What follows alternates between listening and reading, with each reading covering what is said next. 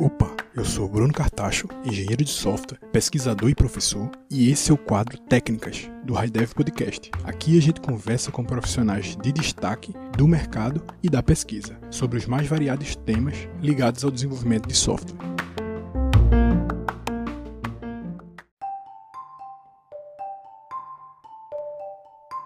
Nesse episódio 8 do quadro de técnicas do HighDev Podcast, conversei sobre testes de software com base em machine learning com Maurício Nish. Falamos sobre as principais práticas e ferramentas de teste que todo desenvolvedor deveria conhecer, dos desafios de definir e manter uma boa cobertura de teste e aspectos ligados a TDD. Além disso, falamos sobre as várias pesquisas de ponta que Maurício tem feito utilizando machine learning para resolver problemas relacionados a teste, manutenção e evolução de software, que podem apontar para o que será o futuro do desenvolvimento de sistemas. Maurício tem mais de 15 anos de experiência na área de computação. Atualmente é professor da Delft University of Technology na Holanda. Tem diversos artigos publicados e premiados nas mais relevantes conferências e revistas científicas internacionais na área de engenharia de software. Suas pesquisas investigam aspectos relacionados a como testar, manter e evoluir sistemas de software. Antes da vida acadêmica, Maurício atuou como desenvolvedor de software durante mais de 10 anos, é cofundador da Alura e também atuou como líder técnico na Kaelo e desenvolvedor na LocalWeb e na Verifone diversos livros publicados pela editora Casa do Código e em breve publicará um livro sobre testes de software pela editora Manning. Maurício tem graduação em Ciência da Computação pela Universidade Mackenzie, mestrado e doutorado pela USP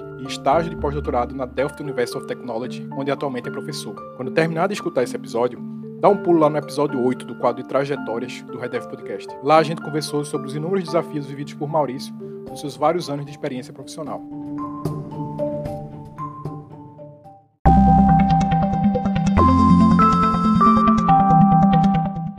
Opa, Maurício, tudo bom? Oi, Bruno, tudo bem? Bem, a gente ficou de conversar né, sobre um assunto mais técnico, que é da, do teu domínio bastante essa parte de teste, que tu pudesse falar quais são as práticas e técnicas de teste de software que tu considera que são fundamentais para a maioria dos desenvolvedores de software. A gente sabe que existem especificidades, mas o geral que todo desenvolvedor de software deveria ter alguma noção. O que eu tenho argumentado, Bruno, isso vai vir de maneira bem forte no meu livro novo, é que eu acho que o desenvolvedor e desenvolvedora de software, essa galera precisa aprender a fazer teste de maneira sistemática. Não importa que prática que você gosta, não importa se você gosta de 3D ou não gosta de 3D, não importa se você moca ou se você não moca. A mudança que eu vejo hoje é que a gente tem que fazer teste de maneira mais sistemática. O que eu quero dizer com isso? A minha percepção é que hoje, quando alguém vai escrever teste, esse teste emerge muito da criatividade da pessoa. Né? A pessoa olha para o código fonte, ah, eu acho que agora eu tenho que testar isso, agora deixa eu explorar isso aqui. E é bem legal você usar a sua experiência e, e criatividade, porque isso te dá um monte de casos de teste. Mas o problema é que se você sempre depender da sua experiência, é capaz de um caso de teste passar batido, que você não viu porque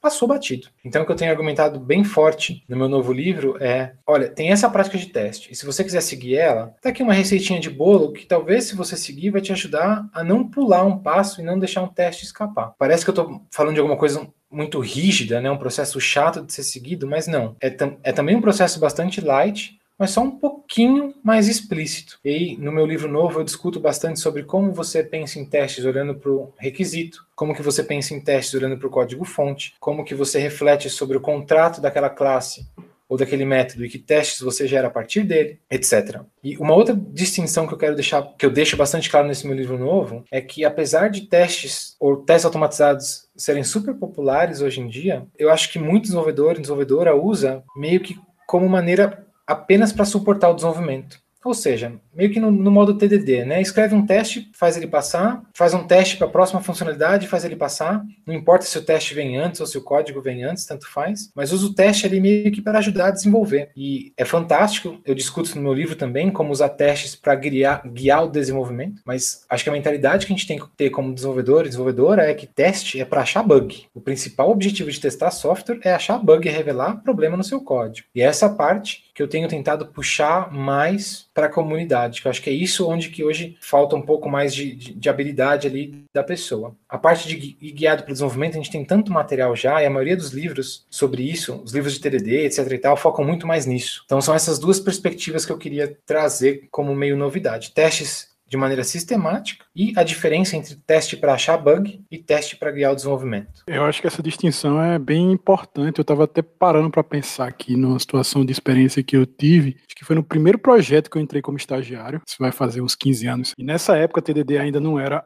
não era o que hoje em dia estava distante de ser. E esse era um projeto muito grande, era um projeto que envolvia, sei lá, uns acho que assim, posso estar falando besteira, mas acho que umas 50 pessoas, eu acho. Era muita gente. Tinha uma equipe só dedicada para teste. Era um projeto que tinha um impacto muito grande, global e tal. De um lado, eu acho que isso é ruim, porque nessa época, os desenvolvedores, de modo geral, eles não se preocupavam muito com teste, como hoje em dia os desenvolvedores se preocupam. Então, isso tem um lado bom. Mas, por outro lado, ter pessoas também que têm um conhecimento mais aprofundado de teste era uma coisa que trazia uma robustez, uma capacidade para o projeto que dificilmente o desenvolvedor ia conseguir ter, pelo menos não todos. Claro que eventualmente ia ter um desenvolvedor outro que era mais interessado em teste e teria mais experiência, mas nem todo mundo tem essa experiência ou essa vontade. Né? E acabava que esse pessoal cumpria exatamente esse papel, era o pessoal que estava lá para quebrar tudo.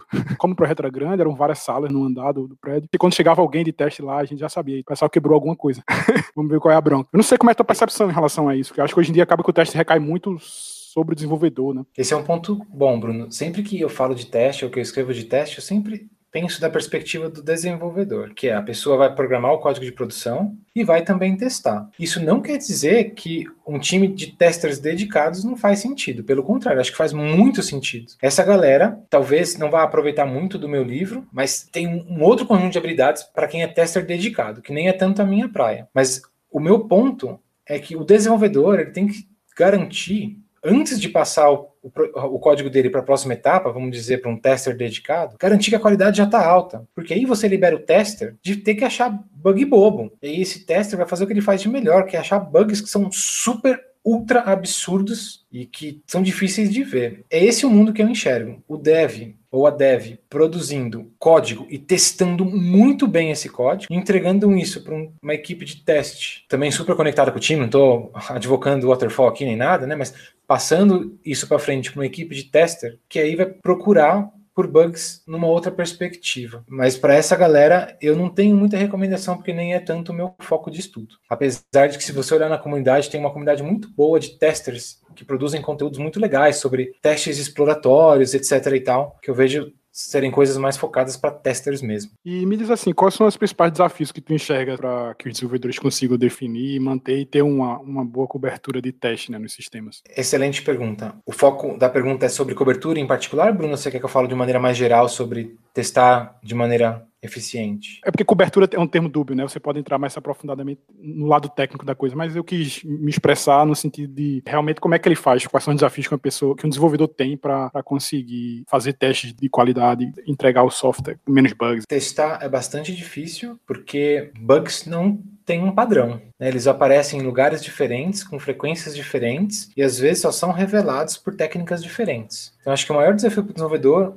é saber, dado o pedaço de código que ele ou ela está escrevendo, qual é a prática de teste que vai ser mais eficiente em revelar um bug. Às vezes pode ser que aquela parte se dê melhor com teste de unidade, às vezes pode ser que aquela parte do código precisa de um teste de integração. Às vezes mocks caem bem, às vezes mocks não caem bem, etc. Então acho que esse tipo de decisão é o que é bastante difícil de ser tomado pela pessoa e que a gente ainda não tem muita evidência empírica né, qual que é a melhor prática dado o problema. A gente tem, obviamente, um monte de estudos de caso e opiniões pessoais e relatórios de experiência, é a palavra certa que eu estava procurando aqui, sobre como que as pessoas tomam essas decisões, mas estudos empíricos ainda são um pouco raros. Então, acho que esse é o grande desafio hoje, é saber exatamente como testar. É, e eu acho que isso é um, tem um pouco a ver com aquele ponto que a gente estava conversando ainda agora, né? Querendo ou não, o desenvolvedor precisa se apropriar um pouco mais do, de testes e para desenvolver essa competência e essa experiência para chegar nesse ponto, né, de conseguir distinguir qual é o tipo de teste que é mais adequado a tal cenário, né. Exige um, um, um esforço, vamos dizer assim, ativo, eu acho, do, do desenvolvedor. E tem bastante guideline por aí, né? Que, que, que, são ideias boas, que mesmo talvez, apesar da gente não ter evidência empírica, elas fazem bastante sentido de maneira lógica e que dá para ser aplicado. Mas é esse mundo de teste e qualidade, etc. e tal, é, uma, é um animal completamente diferente que o desenvolvedor precisa estudar do mesmo jeito que ele ou ela estuda a tecnologia X e o framework Y. Não tem como fugir disso. Tem que estudar bastante porque é uma área muito grande, muito complexa. Olhando do ponto de vista mais prático, quais são os tipos de ferramentas ou até as ferramentas específicas de teste que tu considera que são essenciais assim para o desenvolvedor? Eu sei que obviamente existem é, ferramentas que são mais genéricas e outras que são mais específicas de linguagem ou de ambiente, mas às vezes se você consegue elencar mais ou menos o tipo delas, a gente consegue ter uma visão legal. Eu sou meio das antigas, então para mim a principal ferramenta que você tem que dominar é o seu framework de teste de unidade, por exemplo, JUnit. Depois disso, eu acho que você tem que dominar muito bem as melhores práticas e padrões de projeto para o tipo de teste que você está escrevendo. Então, se você vai escrever um teste em uma aplicação web, tem que conhecer ali os padrões de projeto relacionados a testes para aplicação web. Aí, claro, vai ter o framework para testar uma aplicação web, sei lá, um Selenium da vida, que você também tem que conhecer. Mas para mim, se eu tiver que colocar uma ordem, né, do que estudar, para mim é ser entender bastante sobre automação, é saber bastante sobre boas práticas de escrever teste e saber bastante sobre escrever sistemas que sejam testáveis. Aí as ferramentas elas vão surgir naturalmente de acordo com o problema que você está testando. Então, assim, em relação a, a um ponto que a gente é, chegou a falar rapidamente, né, que é a questão de TDD, né, Test Driven Development, que é uma coisa que há um bom tempo já está muito em voga, mas existem algumas interrogações ainda que eu, que eu vejo em relação ao TDD que eu acho que até hoje são, são simples de, de se falar, como a boa maioria das práticas, que às vezes são guiadas por um guru, ou então são práticas que pessoas que vão passando de uma para outra porque deu certo aqui, mas muitas vezes a gente não sabe realmente se aquilo funciona ou não. Então, já que tu estás aí também nesse pé na academia, tu consegue enxergar que há evidência de que TDD funciona, que evidências são essas e se funciona, em que contexto e por que funciona. Tem bastante paper sobre TDD e aliás, TDD é um dos tópicos onde você vê mais experimentos. E esses papers eram bastante comuns em 2010 e em 2020 você lê papers sobre o assunto. Eu acabei de ver um paper novo, aliás. Então, 2000, que ano que a gente tá? 2020? É, 21? Estou meio perdido, gente.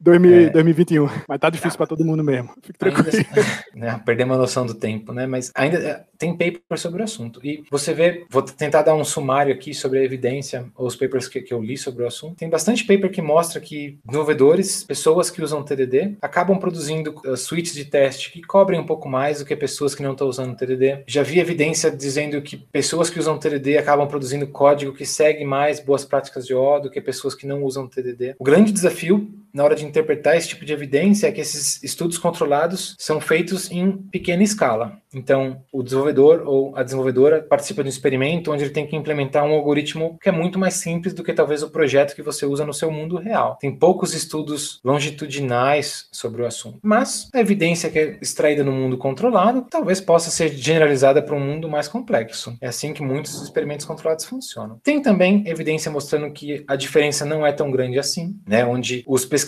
e pesquisadoras não viram diferenças significantes. Então tem um pouquinho de evidência para todos os lados. Eu eu acho que, na verdade, a maioria da evidência aponta para efeitos positivos, mas não tão grandes assim. Né? TDD não faz mágica. No fim, acho que do jeito que eu interpreto esse conjunto de evidência, é, TDD pode fazer a diferença, mas acho que você tem que experimentar e ver se TDD cabe no seu estilo de programação, no estilo com que a sua cabeça pensa. Para mim, eu usei muito TDD, gostava muito de TDD, mas TDD não funcionava para todos os tipos de projeto da minha vida. Um exemplo que eu tenho para mim é, quando eu trabalhava no local web, o meu projeto era, era na área de pagamento, cobrança, nosso time se chamava cobrança, aliás, boa parte do tempo era implementar algoritmo para calcular quanto um cliente tem que pagar, quanto de imposto a gente tem que pagar, sobre os diferentes produtos que uma pessoa possa comprar, etc e tal. Nesse tipo de projeto, a minha equipe usava, nossa equipe, né, usava muito TDD, porque era simplesmente natural para a gente. Escreve o teste que representa uma regra de negócio, de finanças, faz o teste passar. Na Kaelon, quando a gente começou a fazer o Alura, como era uma aplicação web muito focada no banco de dados, né, onde você busca do banco, mostra para o usuário, o usuário toma uma ação, você persiste no banco, TDD não caiu muito bem para mim. Então eu me sentia muito mais confortável em escrever a funcionalidade e depois testar. Eu acho que a grande diferença que faz, usando o TDD ou não usando o TDD, é ter na cabeça que você vai escrever o teste de maneira frequente, antes ou depois, e desenhar para testabilidade. Acho que foi isso que eu acabei aprendendo nessa minha vida de tentar fazer TDD e não fazer TDD, mas sempre pensar em teste. Acho que uma outra evidência que eu acho bastante legal. Você fez a pergunta sobre cobertura e a gente acabou não falando sobre cobertura de código. Isso é uma coisa que no meu livro novo eu discuto bastante também, como usar cobertura de código de maneira eficiente, né? não tentar enganar a métrica, mas usar de maneira positiva. Tem evidência mostrando que quanto mais coberto o seu código é, maior a chance da sua suíte de teste revelar um bug. É natural, né? Se você tem um teste, se você tem testes que cobrem 95% do seu código, essa suíte de teste é muito mais eficiente do que uma suíte de teste que cobre 20% do seu código. Hum. Mas é bastante interessante que essas, esses estudos mostram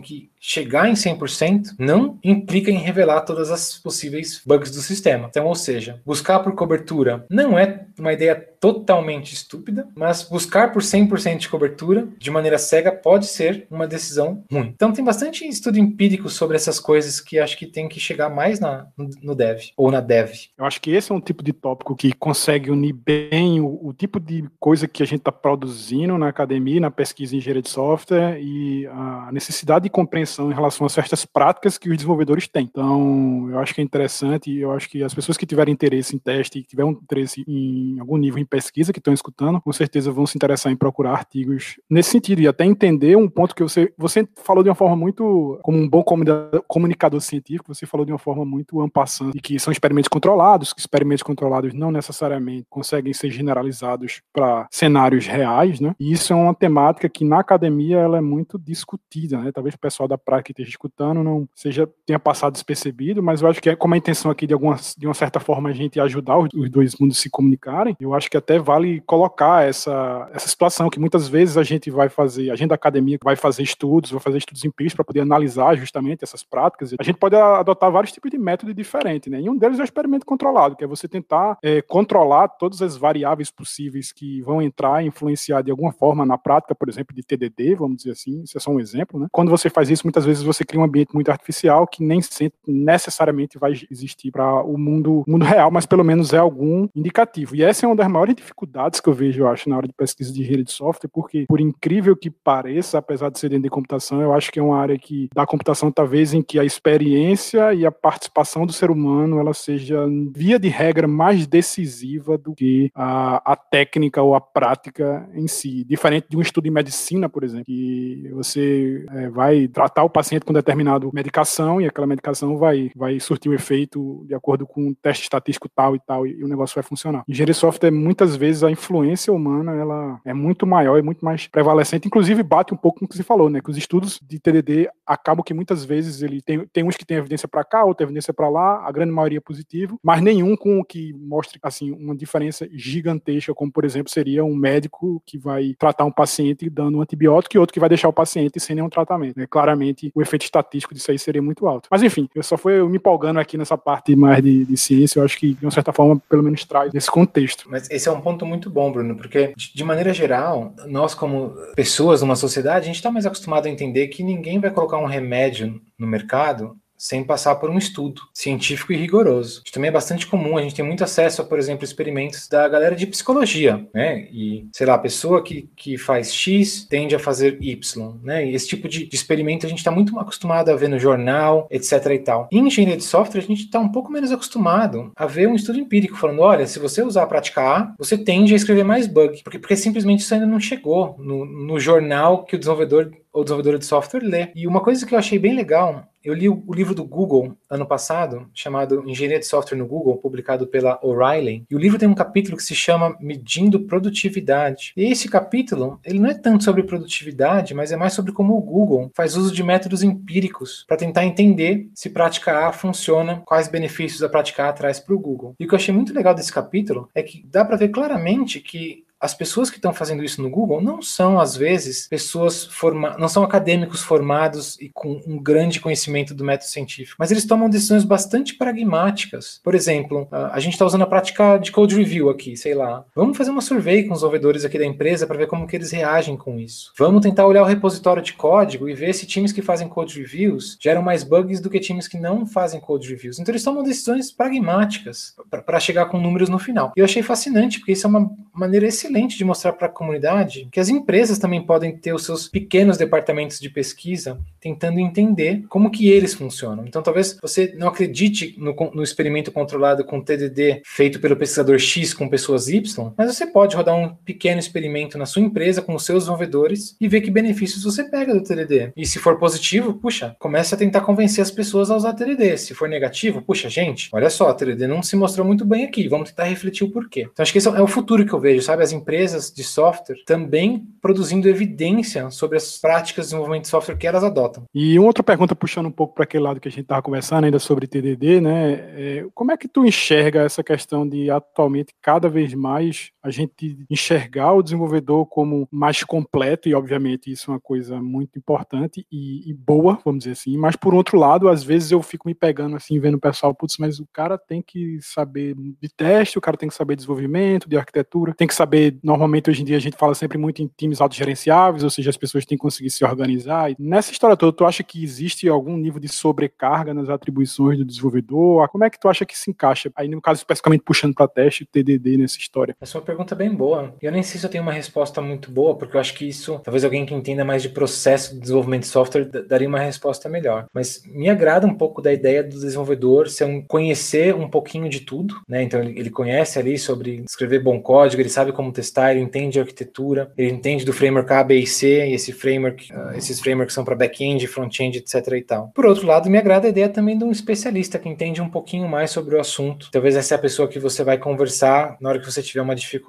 Então, eu, já, eu já tentei refletir bastante sobre isso, mas a minha falta de embasamento em processos de software ou meu conhecimento raso sobre o assunto não me permite chegar em conclusões. Mas essa é uma, eu tenho certeza que essa é uma pergunta muito relevante para o mercado atual. A gente vê o crescimento ainda, ainda nessas questões dos frameworks, da linguagem hoje em dia, né? Essa, todo esse ambiente que você programar em trocentas milhões de linguagens com microserviços e tudo mais, eu acho que gera ainda uma, uma carga extra. Pode gerar um profissional em T, como o pessoal costuma falar, né? Com uma base boa e especializada, ou então começar a criar as caixinhas, né? Cada vez mais, fazer com que o profissional só consiga atuar naquela linguagem ou naquele framework. E para mim, é, né? Eu, tô aqui falando que o desenvolvedor tem que saber como testar, né? Então eu tô falando aqui que o desenvolvedor tem que ter essa habilidade que não é só desenvolver. Quem sou eu para falar que ele não pode saber outras coisas, né? É uma decisão difícil.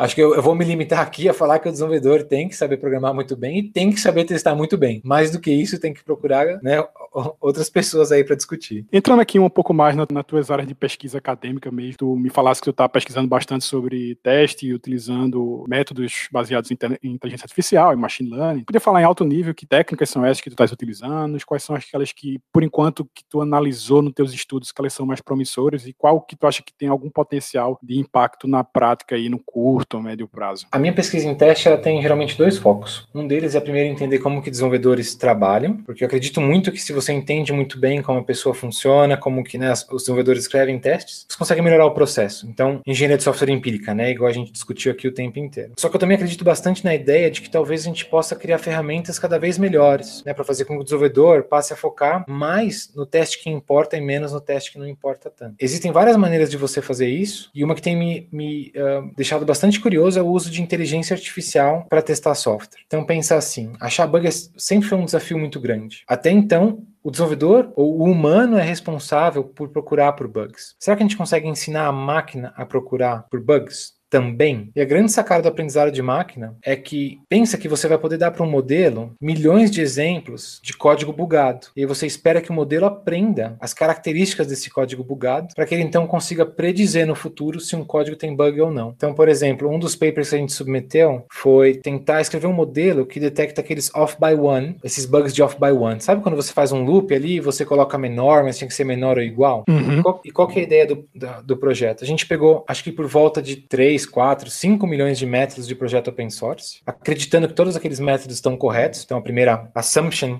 como que fala assumption em português? Premissa. Premissa, premissa. A primeira premissa do projeto. E o que a gente fez foi modificar, introduzir bug nesse método, propositalmente. Então, a gente pegou um sinal de maior e mudou para maior igual. E a gente deu para um modelo de aprendizado de máquina esses milhões de exemplos. Código correto, código bugado. E a gente forçou o modelo a aprender a separar entre esses dois. O nosso estudo mostra que esses modelos, eles conseguem sim ter algum nível de precisão precisão. O modelo consegue aprender de alguma forma a separar métodos que têm o bug de métodos que não têm o bug. Então imagina que fascinante no futuro, numa revisão de código, o modelo roda e fala: olha, eu acho que tem um off by one, um bug de off by one aqui. E aí você, como dev, consegue conferir se tem mesmo esse bug ou não. Quem sabe no futuro, esse modelo consegue ser ainda mais preciso. Olha, na linha 10 o bug está lá. Nesse momento, o nosso paper mostra que, apesar disso funcionar muito bem nesse nosso ambiente controlado, a gente deployou esse modelo e testou numa, num parceiro industrial. O modelo apontou 36 bugs no código dos, uh, dessa empresa, e quando a gente pediu para os desenvolvedores conferirem, nenhum deles era bug. Mas, em vários deles, os desenvolvedores levantaram a bola de que o código estava muito estranho. O código estava fugindo das boas práticas de desenvolvimento, sabe? O loop estava escrito de uma maneira um pouco mais exótica, ou o if estava escrito de uma maneira um pouco mais exótica. Então, no fim, longe ainda de ser uma coisa que vai funcionar, mas esse é um caminho que eu acredito bastante, porque né, a, área de machine learning tem evoluído muito rápido, então por que não trazer isso para a engenharia de software? Inclusive, esse exemplo que tu trouxesse eu acho legal muito porque mostra também a dinâmica de pesquisa, né? Querendo ou não, você fez uma pesquisa e, entre aspas, é, é quase como se fosse um resultado negativo, né? Inclusive, a gente tem uma certa dificuldade, a gente está tentando romper essa barreira no meio científico de publicar resultados negativos, né? Claro que o seu não é 100% negativo, mas mostra como é que funciona a pesquisa, até para as pessoas da prática também entenderem que muitas vezes se faz pesquisa e alguns não vão dar certo, ou então tá só no, no, na fase inicial, a gente precisa calibrar alguma coisa até chegar no ponto, mas só o fato de ter dito aqui o pessoal acreditou que, que ao ver aquele código lá realmente tinha uma coisa estranha, então já é um, um, sinal de que amadurecendo mais, pode ser que vocês consigam resultados ainda mais positivos, né? Exato, e, e o ponto é, conectando com o que eu falei na, na entrevista anterior, né, que isso é o que me agrada bastante, essa pesquisa aplicada, né, então a gente mostrou que o modelo consegue aprender, mas ainda talvez não predizer num código de indústria, né, e talvez porque código de indústria e código de projeto open source são duas, dois monstros completamente diferentes, mas ainda assim, imagina que esse método, esse modelo, já te aponta para um código que vai precisar de atenção do desenvolvedor, então talvez ele não achou um bug, mas ele apontou para alguma coisa que o desenvolvedor tem que prestar mais atenção na revisão. Então, mesmo se a gente deployasse esse modelo hoje, a gente poderia vendê-lo no sentido de, olha, ele não aponta talvez para bug, mas ele vai apontar para coisas que divergem bastante da prática tradicional de programação. E interessantemente, teve um autor que publicou alguma coisa parecida, trabalhando num problema parecido do off by one, e o resultado foi bem similar, onde o modelo aprende, mas quando você mostra para o desenvolvedor, talvez ele não encontre o bug, mas o código está estranho. Então, né, já é o primeiro passo para mostrar que esses modelos vão ter alguma.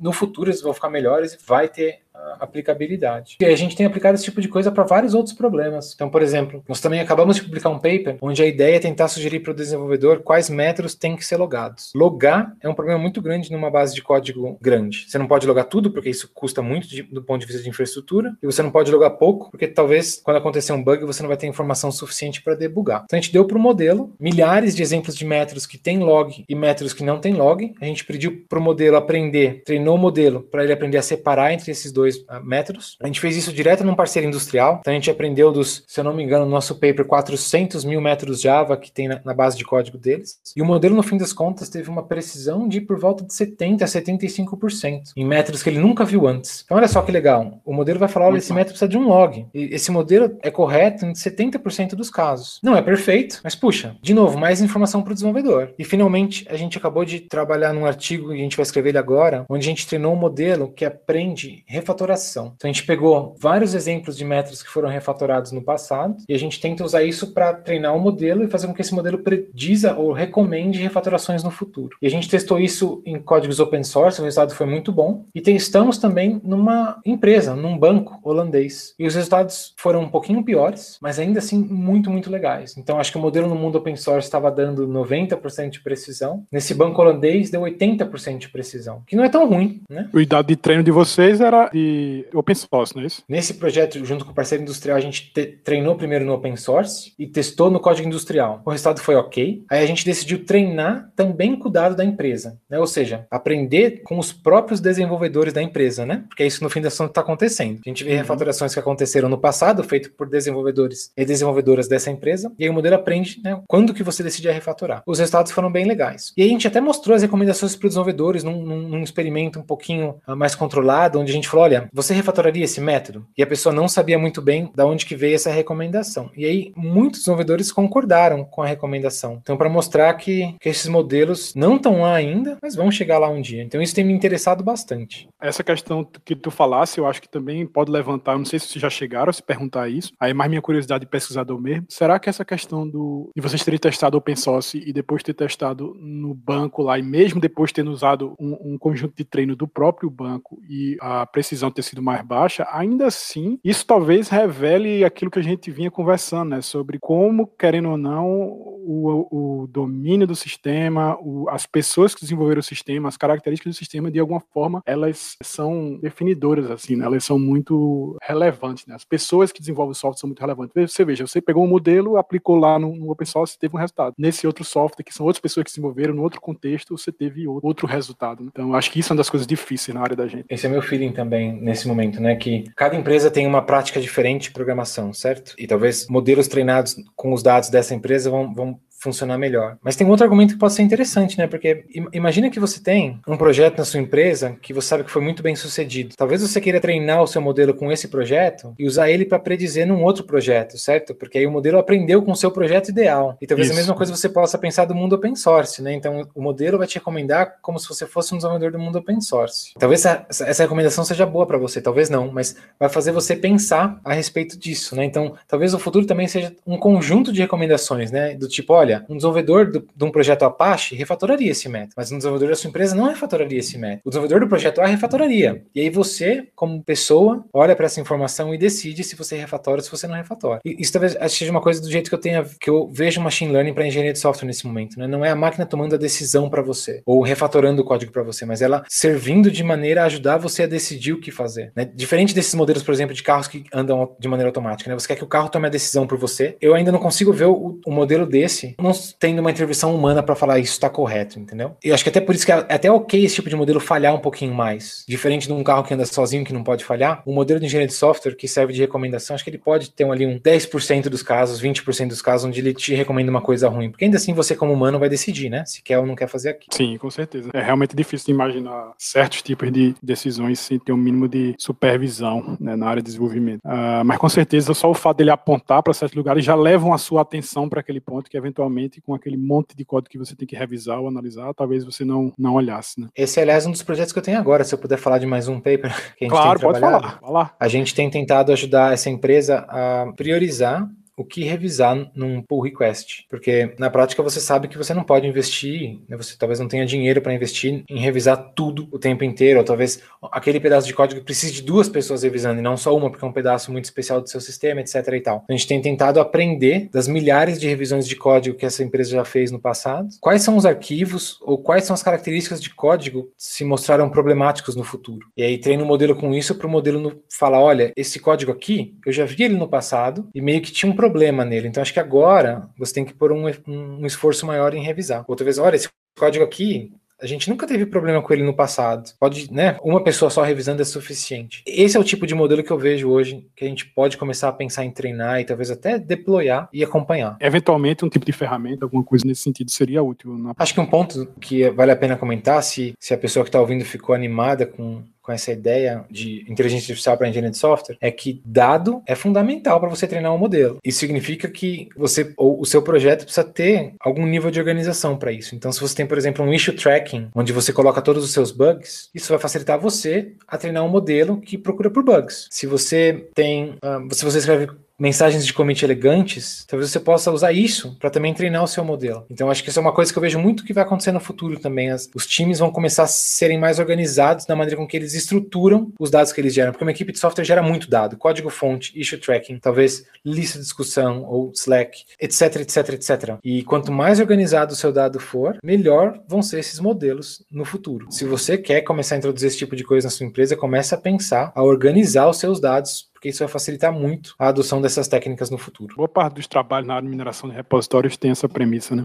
Conseguem fazer com projetos que têm um nível de documentação e de estrutura minimamente plausível, né? Você consegue ter resultados mais interessantes. Exato. Como alguém que já fez muita mineração de repositório, você vê de tudo, né? Como pesquisador, às vezes a gente faz aquele estudo em larga escala e não dá para conferir a qualidade de todos os data points, todos os dados que a gente tem. Mas quando você for treinar um modelo na sua empresa, quanto mais qualidade você tiver no dado, melhor, certo? Aí, aí acho que a ideia é que você olha o paper que está ali e aquilo, é, é, o número que você encontra ali talvez seja o, o, limite inferior, né? Se o seu dado for melhor, eu espero que o seu modelo vai ser ainda melhor no futuro. Então, Sim. Fica, fica aí a, fica a dica, né? Em relação às perguntas que eu fiz lá no Twitter, no LinkedIn, né? Teve várias perguntas aqui. Hugo Marques, da Amazon, né, da engenharia de software lá na, na AWS, e Fabiana Arruda, que é, é engenheiro de operação na Daimler, eles fizeram perguntas relacionadas a sistemas distribuídos, né? No caso do Hugo, ele perguntou assim: quais são os maiores desafios na área de testes envolvendo sistemas distribuídos? Imagino porque hoje em dia a gente tem esse cenário aí de microserviços etc, sistemas cada vez com infraestrutura mais complexa, né? Como se testar sistemas stateful mutáveis end-to-end? Por que falta literatura específica para testes enquanto temos milhões de livros de como desenvolver software, né? Aí só para puxar esse gancho, que não é exatamente igual, mas é relacionado à pergunta do Fabiano Arruda, em um sistema distribuído, os testes de, de integração em funcionais se tornaram uh, mais importantes que testes unitários. Eles são fundamentalmente diferentes, testam em níveis diferentes. Entretanto, focar em um ou outro poderia acelerar o desenvolvimento? Pergunta dele. Eu sei que foram vários aí, mas. Deixa eu começar com a de sistemas distribuídos, que é uma área que eu nunca estudei muito, testes de sistemas distribuídos, mas eu acho que é, um, é um, tão quente hoje, dado que a gente gosta muito de serviços, né? Micro ou não. Eu acho que para mim o grande desafio ali é, é, como o Hugo comentou, é você garantir que a interação entre esses diferentes serviços uh, funcione sempre, né? E, e por que ela não funcionaria? Porque problemas acontecem, né? A mensagem chega um segundo atrasado, talvez quebre alguma coisa, talvez uma mensagem chegue fora fora de ordem, talvez, né, e isso vai quebrar alguma coisa. E aí, do ponto de vista humano, desenhar esses testes é muito difícil. Talvez a sua criatividade leve você a pensar em um ou outro, mas é difícil. E automatizar isso também é difícil. Então, o que eu vejo hoje na academia é a ideia de você usar algoritmos um pouquinho mais inteligentes e esses algoritmos tentam explorar diferentes combinações. Então, olha, atrás essa mensagem um pouquinho aqui e vê o que acontece. Ou duplica essa mensagem aqui, manda ela duas vezes para aquele serviço, vê o que acontece. Vê se isso vai quebrar o seu sistema. E esse tipo de técnica tem se mostrado bastante eficiente, na verdade. E tem papers mostrando que, tentando, por exemplo, encontrar um bug em sistemas como Hadoop, etc. E eles mostram que se você ficar tentando, né, de maneira aleatória, mudar a ordem da sequência das mensagens e etc., atrasar um pouquinho ali, atrasar um pouquinho aqui, você revela bugs. Uhum. Então, acho que esse é o futuro futuro para teste de, micro, de, de microserviço, uma ferramenta automatizada que vai exercitar o seu fluxo de negócio de maneira automatizada e introduzindo pequenas coisas aleatórias ali para quebrar. O desafio de se implementar uma ferramenta como essa é que essas coisas são super dependentes de contexto. Eu acho bastante difícil sair de um desenvolvedor ou desenvolvedora muito muito bom para pensar num framework que generalizasse isso de maneira com que você conseguisse trazer isso para sua casa, para sua empresa, e escrever um teste que ia exercitar isso nos seus 70 microserviços e ia de alguma forma entender as mensagens que vão entre microserviços. Então, acho que esse é o desafio e o futuro é uma ferramenta como essa. Depois até te mando, Bruno,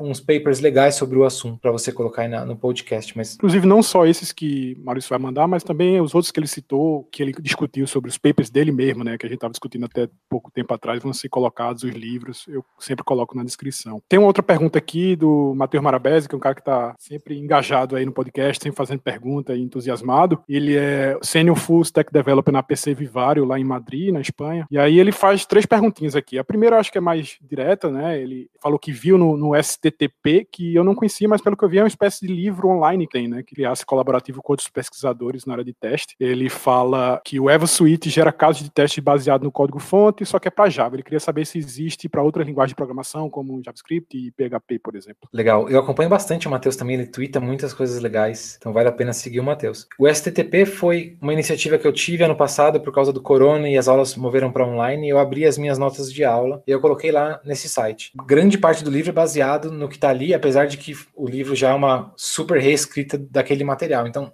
se você quer tá curioso para saber como que vai ser os capítulos do livro, passear por aquele site vai te dar alguma ideia. Sobre o EvoSuite, o EvoSuite é uma ferramenta que recebe como entrada a sua classe Java, aí ele, por meio de um algoritmo genético bastante inteligente, ele escreve testes de unidade para aquele código. E esses testes alcançam uma alta cobertura, porque o, o EvoSwitch consegue, quando ele vê um if, ele consegue pensar em achar o caso que faz aquele if ser verdadeiro e o caso que faz aquele if ser falso. Se você tiver curiosidade para saber como isso funciona, não é mágica, tá, gente? É um algoritmo bem legal e isso funciona. O EvoSwitch é uma ferramenta criada por pesquisadores, mantida por pesquisadores, mas esse tipo de ferramenta ainda não chegou na indústria de, de, de uma vez, né? Você não vê os, grande, os grandes players do mercado criando esse tipo de coisa. Uma vez eu ouvi falar que a Microsoft tinha implementado alguma coisa parecida no Visual Studio, mas eu nunca.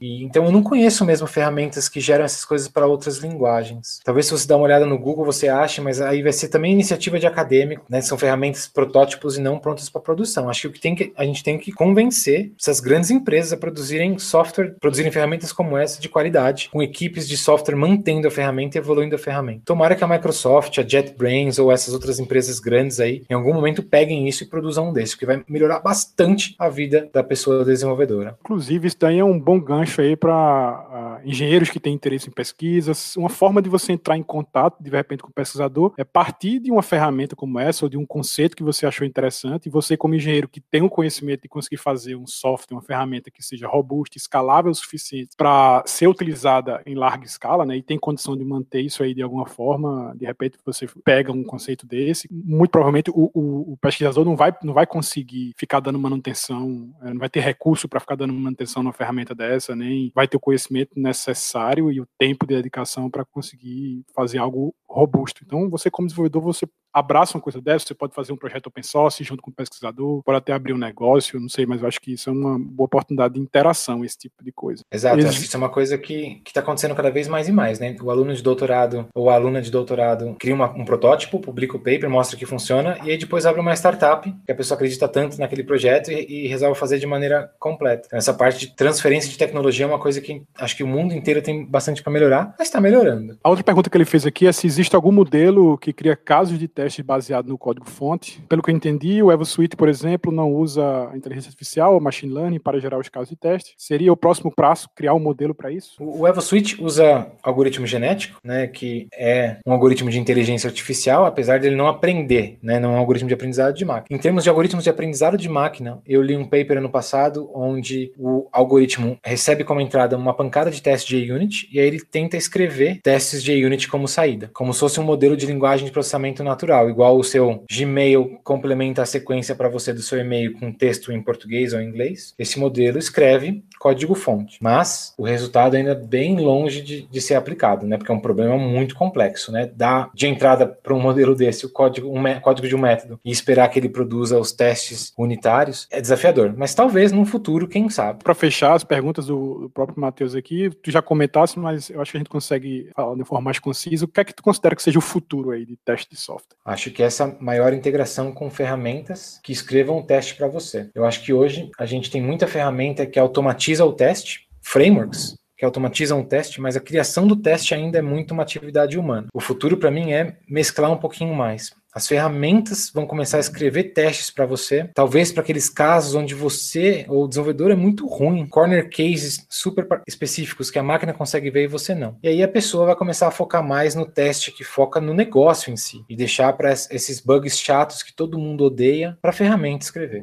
Esse é o futuro na, do meu ponto de vista. Tem algum aspecto relevante da área de teste de software que tu queria falar e que de alguma forma a gente não cobriu? Não, acho que a gente cobriu a, as partes de teste que me fazem levantar da cama de manhã hoje, né? Que é convencer as pessoas que teste é para achar bug. Tenho tentado escrever um livro sobre o assunto. E o outro é inteligência artificial para complementar os testes que você faz como pessoa. São essas duas as duas coisas que me agradam hoje que eu quero tentar falar mais sobre. E teria algum livro, algum material na área específica de teste de software que tu gostaria de, de recomendar para o pessoal? O meu livro que vai sair ano que vem, é. mas eu acho que um... já tem já tem título ele? Ainda não, título a definir. E acho que a, a recomendação que eu dou é um livro um pouco denso, né? Então você tem que conseguir realmente focar e entender que, que teoria é ok. Foi um livro bastante difícil para ler no começo, mas que mudou bastante a minha maneira de ver teste. É o livro do Mauro Pezzè, um pesquisador italiano muito popular na, na área de testes. Ele tem um livro que se chama Software Testing Analysis e blá blá blá. Eu recomendo bastante, porque ele discute bastante uh, as bases de teste de software de um ponto de vista mais ciência da computação. Menos engenharia de software, mais ciência da computação. Então, acho que é um livro bem legal para complementar o conhecimento de quem já tem a perspectiva do engenheiro de software ou da engenheira de software em teste. E se o pessoal quiser saber um pouco mais sobre tu, né, querendo ou não, ser um cara já bem fluente na comunidade, mas uh, quais são as redes sociais, o site, o pessoal pode entrar em contato? Para ver minhas novidades e falar comigo, Twitter, eu uso bastante o Twitter, então arroba Maurício Anishi, no meu Twitter, eu estou sempre lá tweetando bastante. E todos os meus papers eu acabo colocando no meu site, mauricioaniche.com, e aí tá todos lá para baixar de graça. E se você é uma empresa, quer fazer algum tipo de parceria comigo, talvez aplicar alguma pesquisa que eu tenha dentro da sua empresa, você quer investir um pouquinho mais em pesquisa, me manda um e-mail. Meu e-mail é m.f.aniche@teudelft.nl e a gente pode, quem sabe, começar uma parceria um pouquinho mais formal. Queria agradecer aí tua participação. É sempre interessante conseguir trazer pessoas pessoas que têm esse perfil híbrido. Obrigado, Bruno. E é isso. Então, obrigado e até o próximo episódio do High Dev Podcast.